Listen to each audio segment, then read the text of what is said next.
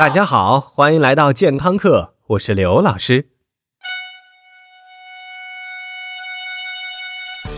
生育政策在国内简直是母老虎屁股摸不得，谁敢说它不好，就是破坏基本国策。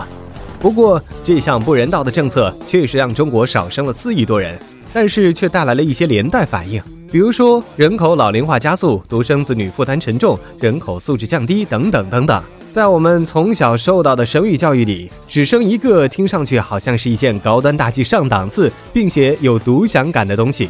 而且我们还被告知，要是你将来爱上了你的表妹，那生下来十有八九不是脑残就是畸形啊！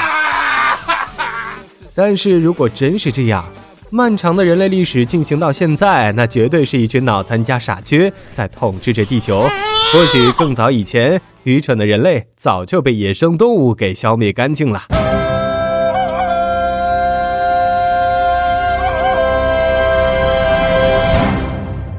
所以说嘛，表亲结婚其实并不是一件荒唐或者可怕的事情，因为咱们的祖先早就已经实践过了。澳大利亚莫道克大学的医学遗传学专家阿兰·比特勒斯近日出版的新书《血缘背景关系》，让一向站在优生优育对立面的表亲结婚变成误读的常识。美国人类学家韦斯特·马克。在人类婚姻史中提到了人类婚姻的普遍禁忌，那就是在全世界各种文化中，对父女、母子以及兄妹通婚都是禁忌的，但表亲通婚却不在其列。还有一项世界范围内的统计结果也证实了这一点。仅以第一代表兄妹为例，北美和西欧首代表兄弟姐妹通婚率一般是百分之一，南美较高是百分之零点五到百分之三，亚洲则最为普遍，日本平均可以达到百分之五到百分之六，而印度的农村甚至高达百分之三十三点三。总部位于多哈的阿拉伯基因组研究中心公布的最新研究结果显示，在卡塔尔，百分之三十五的婚姻都是表兄妹之间结为连理。所以，对于理智的人类来说，表亲结婚并不是一种饥不择食的表现。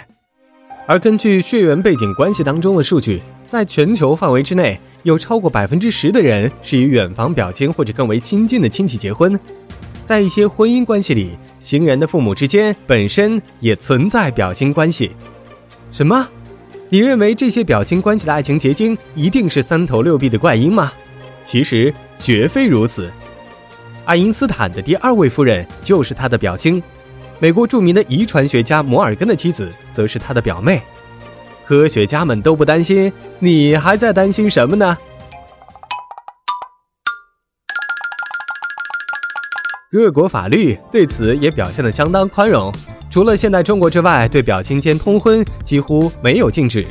美国的十八个州都不禁止表兄妹结婚。包括加利福尼亚、阿拉斯加、纽约、佛罗里达和夏威夷，日本则是完全不禁止。而在大部分的阿拉伯国家，还有巴基斯坦、土耳其等国家，表亲间的通婚甚至是一种风俗。我们再回到国内，在历史上，中国也只有明清两代禁止表兄妹结婚，而且实行起来相当的灵活。四大名著之一的《红楼梦》中，贾宝玉的父亲贾政和林黛玉的母亲贾敏就是同胞兄妹，宝玉和黛玉则是嫡亲的表兄妹关系。宝黛的爱情被否定之后，贾府为宝玉提供的人选是薛宝钗，而宝钗的母亲薛姨妈和宝玉的母亲王夫人又是姐妹俩，所以很戏谑地说，《红楼梦》应该还有一个名字，就是世上只有表亲好。到了近代。民国依然不禁止表兄妹结婚，比如一九三零年十二月公布、一九三一年五月五号开始执行的国民政府制定的亲属法草案当中，没有禁止表兄妹结婚。老师，老师，表亲结婚究竟会有多大的风险呢？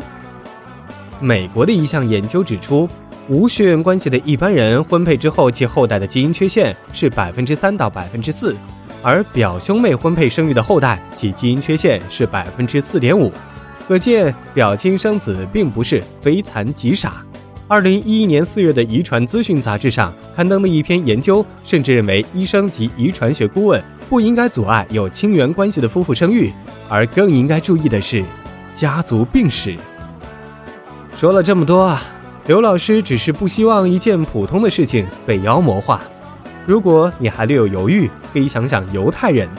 作为重要风俗，大量族内通婚的犹太人中涌现出了大量优秀的人才，不是吗？当然，最重要的那还是真爱了。好了，感谢您的收听，我们回见。